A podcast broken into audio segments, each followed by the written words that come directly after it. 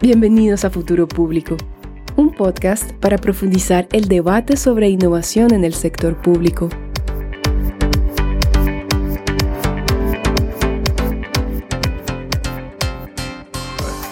Estamos en un momento histórico donde todo parece sugerir que la tecnología es capaz de solucionar los problemas que nos aquejan como sociedad. En esta dinámica entre personas, tecnología y un entorno cada vez más incierto, ¿cuál es el rol que le toca jugar al Estado? Bienvenidos a un nuevo episodio de Futuro Público. Yo soy Alberto Burst. Y yo soy José Díaz. ¿Qué tal? En el episodio de hoy vamos a conversar con Enzo Lefebvre sobre el sector público y la tecnología, entre el optimismo, la ética y la regulación. Como siempre, este y nuestros episodios pasados los pueden encontrar en futuropublico.org y eh, nos encuentran también en LinkedIn eh, como Futuro Público. Y sin más preámbulo, acá le damos la bienvenida a Enzo. ¿Qué tal Enzo? ¿Cómo estás? Muchas gracias a ustedes, un placer estar con, todos y, gracias todavía por la invitación. Genial, eh, gracias nuevamente por la oportunidad. Eh, Enzo, eh, un poco para, para los que nos escuchan, Enzo es doctor en ciencias políticas de la Universidad de Roma III, es argentino-italiano, académico y experto en relaciones internacionales, derecho internacional, tecnologías emergentes, datos abiertos, gobierno digital e interoperabilidad. Eh, actualmente él es investigador del Lab de Innovación e Inteligencia Artificial de la Facultad de la UBA de la Universidad de Buenos Aires y es eh, Project Leader eh, de la Comisión Europea, específicamente en la Dirección General de Informática y como miembro del Lab de Innovación con foco en tecnologías emergentes e inteligencia artificial para los servicios públicos. Y eh, es parte del primer eh, cohorte del máster de inteligencia artificial eh, y diseño para los servicios públicos también, por, la por el Politécnico de Milano y el Politécnico de Madrid y Tallinn Technological University. Eh, nuevamente, eh, bienvenido. Mil, mil gracias. Un, gusto estar con ustedes y, enfrentar y encarar a, una temática tan importante. Bueno, entonces eh, vamos de frente a una pregunta como bastante general, ¿no? que es, bueno, hay todo este, optimismo en, las últimas décadas respecto a las soluciones tecnológicas. Eh, y de hecho los, los, servidores públicos, los líderes, ah, han decidido abrazar mucho esta retórica, ¿no? la retórica de la digitalización, de, de la implementación de tecnologías emergentes y demás. Eh, pero hay la percepción también de que em, no se articula eh, en todo el sentido, digamos, el valor público de estas soluciones o el valor de, estos, de estas tecnologías para el público en, general, ¿no? Eh, ¿Tú crees que hay como eh, un sistema de valores detrás de estas soluciones? Eh, ¿Cuál debería ser un poco el, sentido de cómo piensan los servidores públicos respecto a ello? Bueno, es, es, una, es una pregunta fascinante.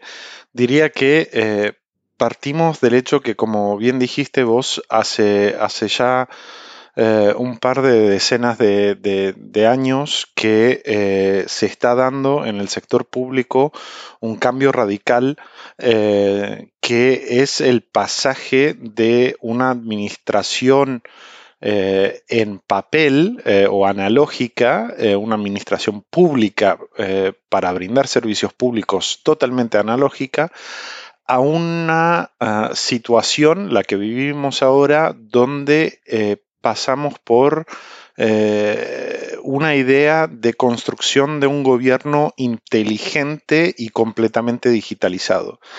Pero es verdad que eh, hay dos otros pasajes. El primero fue el pasaje del gobierno electrónico, que nada más fue digitalizar el papel, y eh, después pasamos a otra siguiente etapa, que es la que están viviendo la mayoría de los estados, que es la etapa del gobierno digital, donde se empieza, y se empezó ya hace más de una década, eh, se empezó a constitucionalizar eh, una reforma global de la burocracia y de cómo se tienen que brindar servicios públicos, partiendo de un eje digital primero, digamos. Lo que pasa es que esto obviamente aportó eh, muchas brechas entre un pasaje y el otro y eh, en algunos casos eh, hay muchos países que tuvieron una fase muy corta de gobierno electrónico. entonces pasaron del gobierno analógico directamente a un gobierno digital.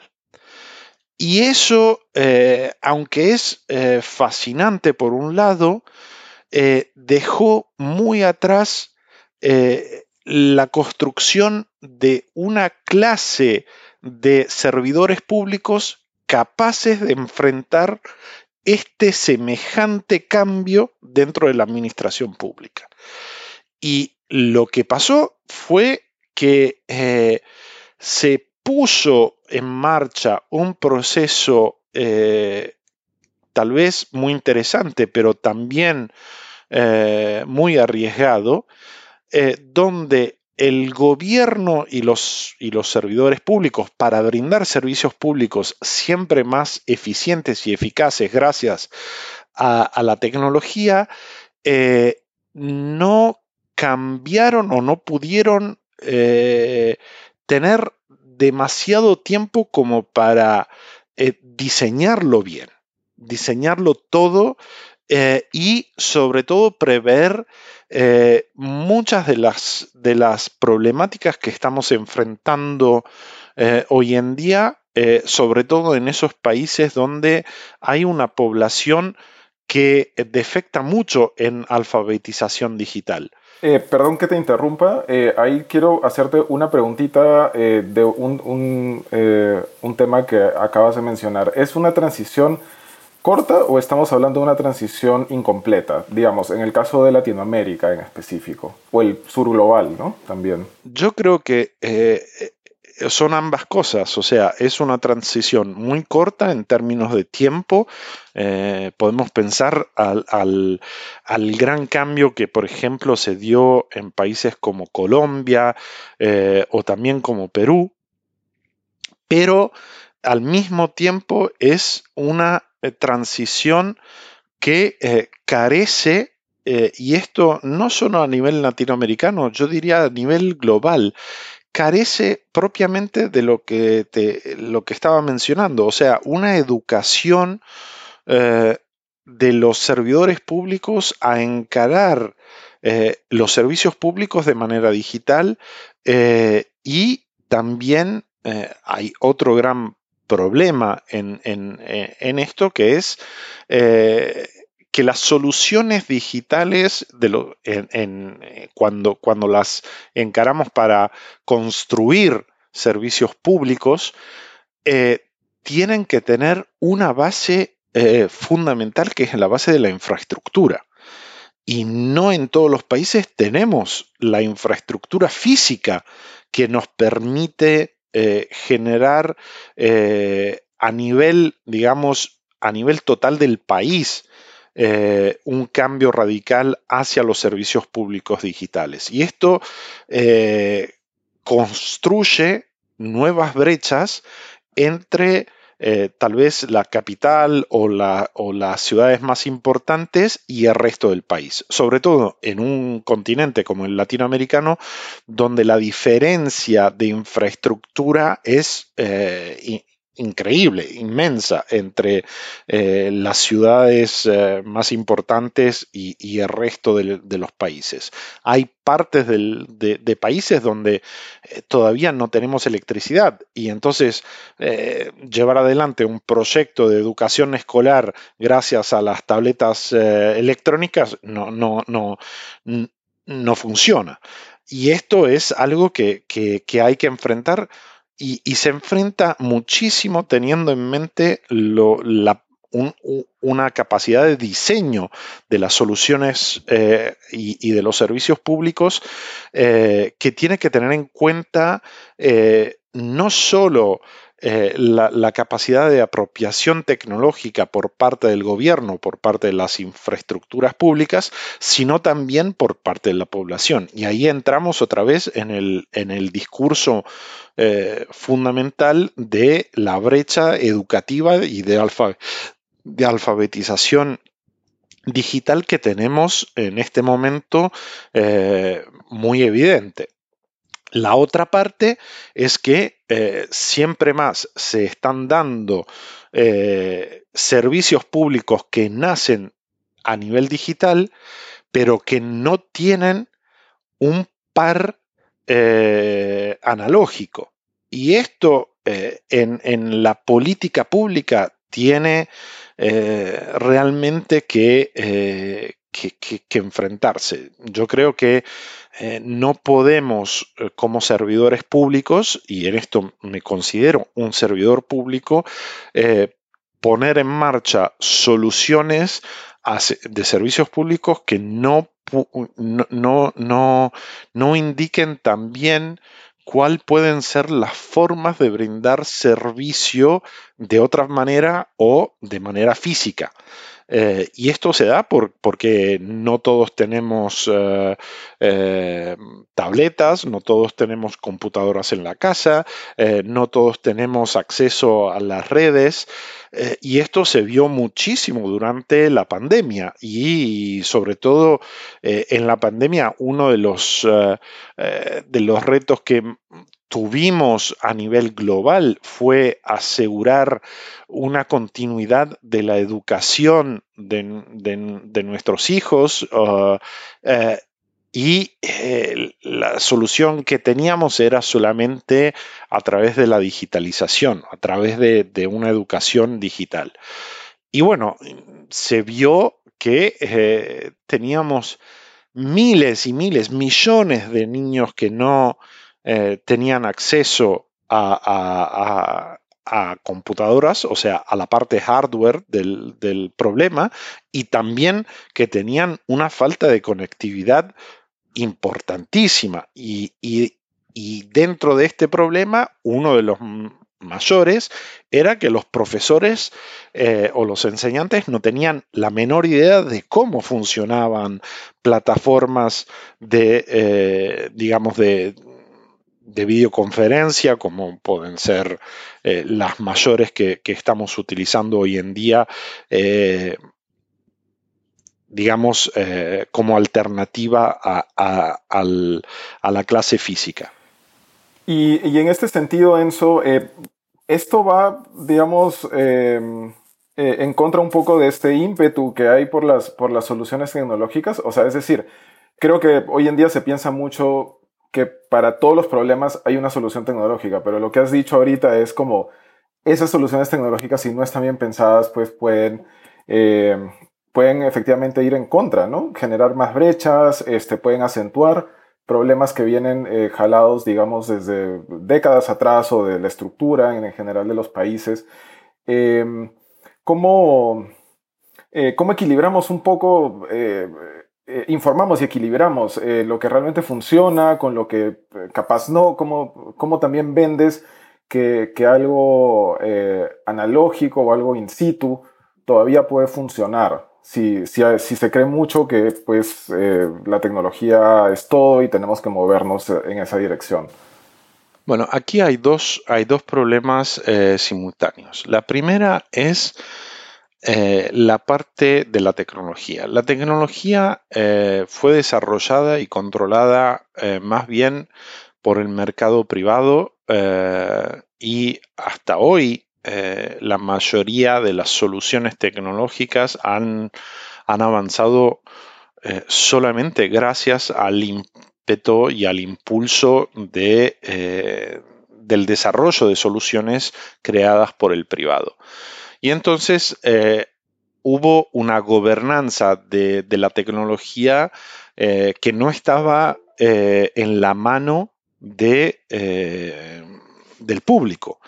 y esto se dio muchísimo con esta nueva fase eh, de aliento de la inteligencia artificial eh, que eh, a partir del, 2017 o un poco antes empezó a encararse por parte del, del sector público a entender bien cómo la tecnología tenía que responder no solo a las necesidades del mercado, sino también a las necesidades de la sociedad.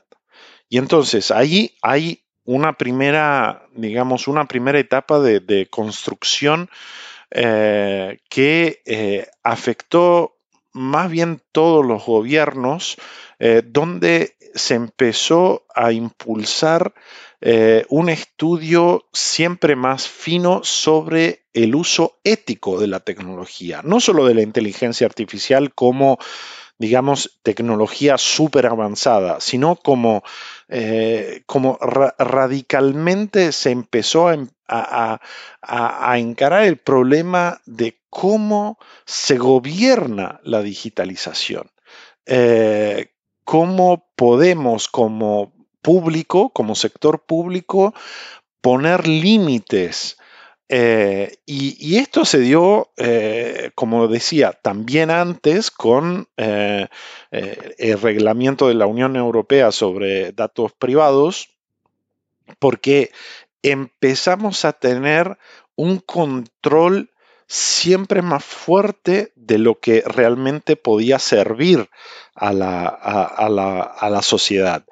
Y esto es uno de los, digamos, uno de los dilemas que, está enfrentando el público. Enzo, ahí me gustaría, justo mencionaste el tema de cómo los gobiernos les empezó a interesar el, como que el tema ético y el gobierno, el gobierno y regulación de las tecnologías. Y como tú trabajas eh, para la Unión Europea, en la, Comisión Europea, me gustaría de repente preguntarte si, o sea, ¿cuál te parece que es el rol de Europa o juega Europa un rol clave eh, en el mundo o es un líder que otras realidades pueden aprender en cómo eh, tratar de mitigar los aspectos negativos de la tecnología en, la sociedad, en, la economía? Bueno, seguramente eh, Europa tiene un rol. Mm, no, no sé si es un, un, un rol de liderazgo a, a, a 360 grados. Creo que eh, está liderando en algunos aspectos de la, tecnología, sobre todo eh, en lo que es el campo de la ética. Eh, y de, la, de, una apropiación social de la tecnología. hay países eh, mucho más avanzados en términos tecnológicos. Eh, las dos grandes realidades hoy en día, sobre todo si pensamos a inteligencia artificial, son Estados Unidos y China, eh, pero tienen modelos extremadamente diversos y, no sé si lograr decir conflictivos, pero, pero casi. Y en, y en este medio, digamos, Europa tiene un rol de faro eh, sobre, sobre todo lo, que es, ah, como decía, la, parte eh, ética y, la parte de un avance muy importante sobre lo que es la, la protección del ser humano también en su eh, némesis virtual. Eh, o sea, cuando, cuando empezamos a pensar al metaverso eh, y, a nuestro ser digital, a nuestro Second Life, como, como, como empezamos algunos años atrás, no podemos desapercibir del hecho que en nuestra segunda vida digital no podemos eh, tener en cuenta de, los, de las reglas y, de la protección de la persona, aunque no sea una protección física y es una protección eh, virtual. Eh, por ejemplo, una de las cosas que yo creo ha cambiado profundamente también eh, Internet y cómo las grandes plataformas de, búsqueda de Internet conciben el uso de Internet fue eh, la apropiación por parte de la Carta Europea de Derechos Humanos de un derecho fundamental eh, dentro de la Unión Europea, pero que abarca a todos los que viven dentro de la Unión Europea, que es el derecho al olvido.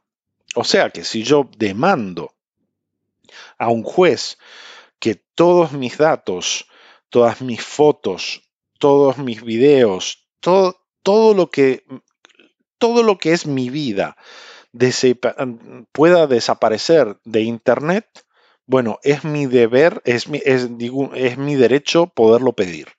Y es el deber de las plataformas eh, cancelarte. Y esto es un cambio radical. Eh, y, también una puesta en marcha de un proceso eh, de, como decía, de, apropiación por parte de los gobiernos de, un control un poco más elevado por parte, eh, digamos, que hasta hace poco estaba solo brindado por, por las entidades privadas y por las grandes empresas. Eh, respecto a este tema más de, la regulación y de los derechos humanos, em, ¿tú cómo ves Latinoamérica en este, en este sentido? Es, una región súper diversa, con múltiples problemas precisamente eh, sobre eso, ¿no? Que ponen en riesgo eh, la integridad, digamos, de los propios ciudadanos. ¿Cómo, cómo, cómo ves que Latinoamérica puede avanzar por, digamos, a construir una agenda eh, de regulación, de protección de, de esta, de, esta de esta segunda persona que tú, que tú le, le, dices así, la persona digital? Bueno, vamos, vamos por, la, por, esta pregunta muy importante porque, eh, como dijiste bien, eh, Latinoamérica es muy diversa. Entonces tenemos eh, países que están en, en, la curva optimal de un cambio y de la realización de un, de un gobierno digital con muchos de derechos que se están alimentando muy probablemente impulsados también por, los que son los reglamentos de, la Unión Europea que afectan a nivel internacional. No, sé, no son como el, reglamento sobre la privacidad de datos, es un reglamento que afectó a todo el mundo, no solo a, Europa. Y entonces fue eh, un motor de, impulsivo también para, para la región latinoamericana. Pero eh, Latinoamérica vive eh, no de un ecosistema único, sino muy, muy heterogéneo, eh, donde tenemos a países eh, muy avanzados en algunas partes, digamos, de la tecnología. Pienso a Colombia con eh, los datos, pienso a México con muchísimas soluciones tecnológicas públicas, pienso a países que están rápidamente avanzando como, como Brasil, también Perú y, y obviamente después tenemos eh, a Chile, Uruguay, que están mucho más avanzados que otros. Argentina misma eh, tiene un récord eh, de avance en, soluciones tecnológicas públicas realmente sorprendente. Pero aquí se da un problema importante dentro de la región latinoamericana, es que la digitalización de la administración pública requiere tiempo y requiere continuidad. Y eh, no siempre se ha dado la posibilidad de tener una continuidad importante eh, de políticas a largo plazo sobre modernización y sobre modernización digital porque la modernización del, público no es solo digital, es una modernización de procesos, es una modernización de, los servidores públicos, un poco como les venía diciendo antes.